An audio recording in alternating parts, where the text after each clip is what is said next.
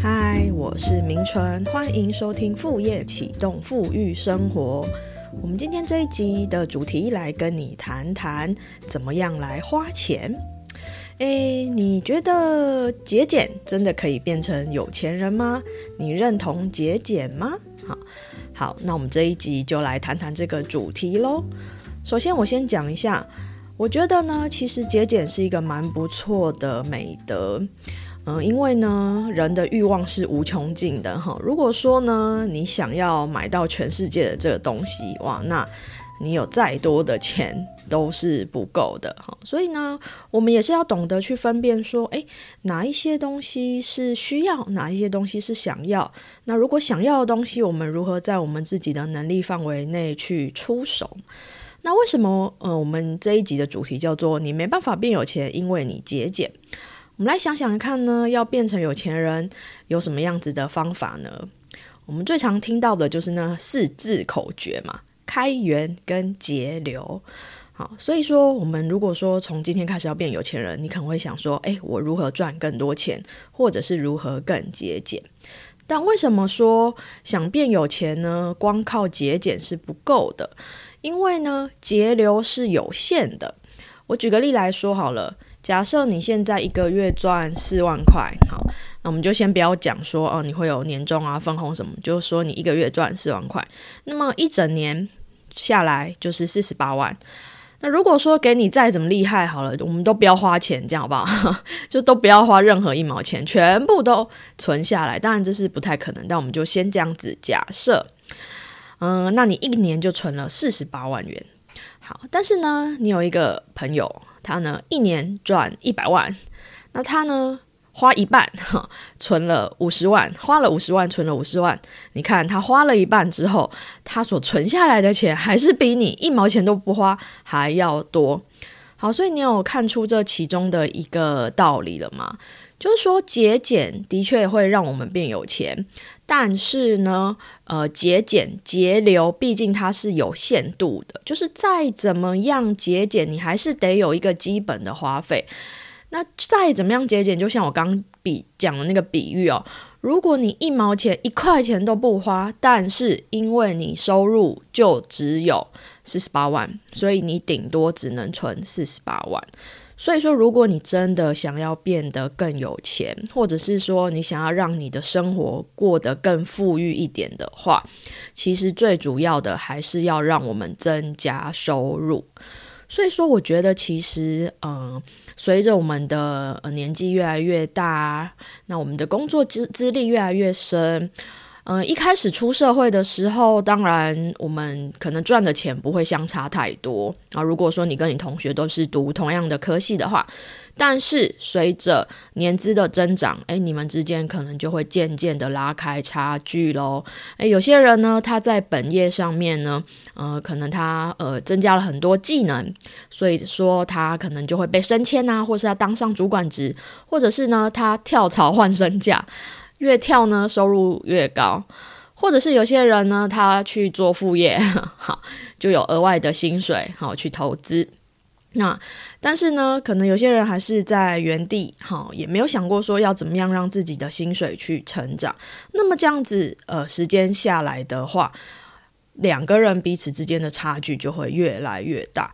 所以我是认为啊，嗯，我们应该呢。第一，如果我们没有富爸爸、富妈妈可以靠的话，我们靠自己的话，想办法去磨练你自己的技能，让你的技能呢帮你赚更高的时薪啊。可能你刚出社会的时候，一个小时只能赚呃两百块，那我们可不可以让自己的时薪哈时间价值提高，让让我们一个小时可以赚三百、四百、五百？或者是更多，好，那么我们收入提高了，但是诶，你可能你的花费也不一定会随之提高啊，或者是说你收入提高了，你就会有更多的呃这个空间可以去做一些好的运用，去体验人生，去吃好吃的东西，去旅游。好，那我呢想要跟你分享我自己呢，呃，在去年的时候，我写了两篇文章，就关于运用金钱。我觉得呢，我写的这两篇文章在运用金钱上面呢，它绝对不是节俭的这种取向，可是呢，它让我后续赚来更多的钱。好，首先第一个就是，嗯，我们在花钱的时候可以去判断有没有哪些是可以让你未来会产生收益的项目。好，我们在理财的时候呢。呃，前面也有讲到一些原则啦，譬如说分清楚说，哎，什么是需要，什么是想要，不该花的钱呢就不要花。那如果真的很想要的东西，你也要评估一下，或者是你呃拟定的计划哈，呃想办法再把它买到，而不是说，哎，好像想要就马上出手。当然，如果你钱够是 OK 啦，但我们最好还是有一些计划。但是呢，反而我们在这边谈的就是说，那到底什么是该花的钱，什么是不该花的钱？那个判断呢是最困难，也是最重要的。有些项目呢，你看起来是在花钱，但它其实是在投资哦。如果是这样子的钱，你会不会愿意花？你当然愿意去花。嗯，譬如说呢，我们想。投资这个就很明确嘛，譬如说，如果我把钱拿去买股票、基金、房地产，那比较有机会说它未来会让我带来收益，就不太会说，诶，我去买一个嗯包，买一件衣服，诶，好像就没了这样子。好，那因为我自己是自由工作者的关系，基本上我就是自己的老板，所以说。我在花钱上面呢，比较像是好像我自己是我的钱是公司的钱那种感觉，就是说我要去判断说到底哪一些东西会为我带来潜在的收益的项目，就可能会说，诶。哪一些东西是未来的趋势，我是不是要去投资？所以其实我去看我的那个记账列表，我我这几年我都很认真的在记账。那我就是用手机 APP 记账而已，大概记了从二零一九年到现在一九二零四四五年的时间。那我回头去看，哎，我发觉说，其实我每年都会花两成两成哦，百分之二十的收入在。进修哈，进修可能就是上课啊，或者是买书哇，两成应该是听起来是蛮多的。可是我现在回头看，是真的，它有为我未来带来很多潜在的效益。嗯，就像我可能早期还在学校当代课老师的时候，那时候也是想尽办法呢。呃，赚钱哦。那时候代课老师没有赚什么钱，但是呢，就还会去额额外兼兼差啊，去当家教去赚一点钱，然后拿来付上课的学费。要不是我当时有这样子把钱拿去投资在自己身上的话呢，我就没有办法培养出这些技能，让我现在可以做自由工作者。还有就是呢，做自由工作者之后，也会去判断说，诶，哪一些可能是未来的趋势。我刚刚讲的是投资在自己身上学习嘛，那还有就是购买一些软体。当下可能你不见得会看到回报，但是因为我买了这些软体，会帮我节省工作效率，或者是掌握某一些未来的机会，诶，长远来看是还蛮划算的。甚至一样，现在回头来看，如果当时没有做这个决定，没有先打地基的话，那我的这个事业就不会展开。我举例来说好了，像是呢。呃，我有自己的电子报系统，哈，通常一般来说，电子报系统都是公司才会有的嘛，哈。但是呢，我在好几年前的时候，我还没有开始做线上课程这些东西的时候，我就开始在用，而且那时候就是在付费去使用了。所以呢，呃，透过这个付费的使用啊，然后跟我的。呃，潜在的学员呢，跟我粉丝之间去保持一个良好的关系。那当然，后来现在有做线上课程，那就直接去结合我的电子报系统。呃，譬如说同学报名了，那这个报名之后直接会汇到电子报系统里面。那我要发信给他们，我不用一封一封信发哈，我只要就是说，哎，选这个呃，譬如说斜杠小编养成大师班的群组啊，去发送就可以了，就还蛮像外面这种公司的这种专业的服务的。好，还有就是呢，直播的软体，哈，直播软体，我记得是在三级疫情三级警戒，大两三年前的时候，哇，突然那个时候就，诶，台湾我记得是五月的时候就整个封城了一阵子。那那个时候呢，其实之前就有一些单位哈，外贸协会就有邀请我讲过线上的讲座，所以那时候我就有用过一些直播软体。那么疫情开始的时候，我就想，哇，大家都关在家，那怎么办？那那 我也是，然后我也关在家，我也没办法出去教课。那那时候呢，很多单位它的这个课程会转成线上，那我当然就是线上帮他上。但我就思考，诶，那我可不可以？那我自己来直播啊，对不对？好，我就来，反正大家在家也很无聊，来办一些免费的讲座啊，讲课给大家听。然后那个时候也是直接就投资了一笔钱。嗯，大概两三万块吧，去买这个直播的软体哈。好，那你可能会觉得说，哦，这也太傻了吧！而且那时候是办免费的讲座，因为疫情期间嘛，大家就是人心惶惶，也应该说那时候要掏钱出来进修，好像也比较困难。但我就想办个免费讲座来回馈大家吧。诶。那发现说，诶，其实呢，这样子讲虽然是免费的讲座，但是呢，诶，有些同学那时候还呢，呃，譬如说他们会主动想要赞助我买这些器材的钱，或者是后续，诶，他们可能就有机会认识到我，然后就他们后续我在推一些线上课程的时候，他们觉得，诶，有需要，诶，也会来报名。那如果不是我当时呢？就这么样子给他投资下去，我就不会有机会透过这个线上的免费的讲座认识同学，不是吗？那我如果没有办法让他们认识我，后续我想要跟他们介绍我的课程，是不是困难度又会提升？所以说呢，我觉得，嗯，我还蛮愿意哈去投资在这些东西上面，就是不太会犹豫。那当然，后续。呃，结果看来都是一些好的结果。那当然会有人会跟我说：“老师，你说那个电子报直播的软体，那免费的也都有啊。”当然啦，如果你硬要找，嗯，免费服务不不见得是不会找不到哦，也可能会是有哦。但是我一直有一个概念，就是免费的最贵。你要想说，诶，人家为什么会想要免费，对不对？好。为什么人家也是呃设计软体也是要花时间呐，对不对？为什么要免费给你用？那他图的是你的什么？我觉得这一点呢，大家可能要去思考一下。那万一啊，这个软体因为是免费的，好，那你用一用。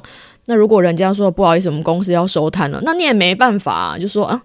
啊，当时就是免费的，或者是说你用这个软体，诶，哪里有问题，哪里有 bug，你不说，诶，你们修一下好不好？说，诶，这免费给你，我干嘛要帮你修，对不对？那你又更麻烦，你如果到时候要转换，那不就更麻烦吗？哈，所以我一直都是有这样觉得，就是说，其实免费的东西是最贵的，哈，就是任何别人提供给你服务啊、时间啊、产品啊，我觉得都是要有价来。交换的，甚至有些太便宜的东西，你也会怀疑说，这真的还假的嘛？对不对？好，所以当然呢，我那个时候，很多时候我购买那些东西，我也嗯，不见得说。不知道未来会怎么样，我也没办法百百分百分之百确定说，诶 o k 这个买下去以后会帮我赚钱。但是你总是你你你要先花钱，你才会去熟悉那个软体怎么用嘛，你才会去开始思考说，对啊，我这钱都花下去，那我要怎么想办法把这钱赚回来？你才会开始去思考说，那你要做哪一些呃生意嘛，设计设计哪一些产品或者是服务。好，所以我会觉得说。这对我来说都是很好的经验跟很好的练习。那我我也希望我自己可以继续保持这样花钱的直觉，就是诶，这个应该就是未来趋势，我会愿意去投资它，为了我的事业哈去投资。好，这是第一个。在第二个呢，想跟你分享的是，呃，用花钱 氪金来换取时间。好。什么叫做氪金啊？哈，氪金是一个新兴的用语，可能蛮多同学有听过，但也有一些同学哈，有些听众没听过。我来解释一下，这氪金通常是指游戏了哈，就是说你在玩游戏的时候，如果你多花一点钱，可以呃买到一些。装备啊，或者是可以获得更好的游戏体验。好，那我自己是没有在玩游戏啦，所以说我也没有在游戏当中中氪过金。但是我发觉说，我常常在生活里面氪金。什么叫做在生活里面氪金？就是我会愿意花钱让一件事情它可以进展的更顺利。那这个氪金来换取时间，我想要跟你分享我的例子，就是我学日文的例子。呃，我是这个二零二一年的十月底的时候移居来日本。那我那个时候的日文程度大概是我们以日文检定，现在是分五级，N 一到 N 五，N one 到 N 五了哈。那 N one 就是最高级的，N 五就是最呃初阶的。好，那我那个时候大概我的程度是 N 四到 N 三之间。我这大概是我高中的时候有学过基础日文，后后来再也没有再学了，中断了十几年。那因为要呃知道要来定居日本嘛，当然你就是说。嗯，你还是得学日文的各方面会更顺利这样子。那但是说实在，因为我自己工作还是是台湾的为主了，但我就给自己一个，呃，算是目标吧。我就觉得说，诶，我要去考过这个日文检定 N one，好，这个就是我的短期的目标。那么我二零二一年十月来，那我就大概在二零二一的九月，我就还在台湾的时候，我就开始上日文课。那那个时候我就是选线上的日文课，因为我发觉说，诶，后来这种线上的方式、线上的服务，大家越来越能接受了。那线上对我来说更可以节省时间，因为我不用花。时间去通勤嘛，不用去出门，好，时间到就可以 打开这个电脑就可以上课了。那时候我在呃这个平台上选了一个老师，刚好这个老师他最有空的时间是早上，哈，招活招活时间，他就说，哎，鼓励各位同学，好，他的学生，你可以在这个早上六点的时候，六点到八点去安排你的课程。那刚我也是一个很喜欢早起的人，哈，所以那个时候我就开始呃早上上日文课。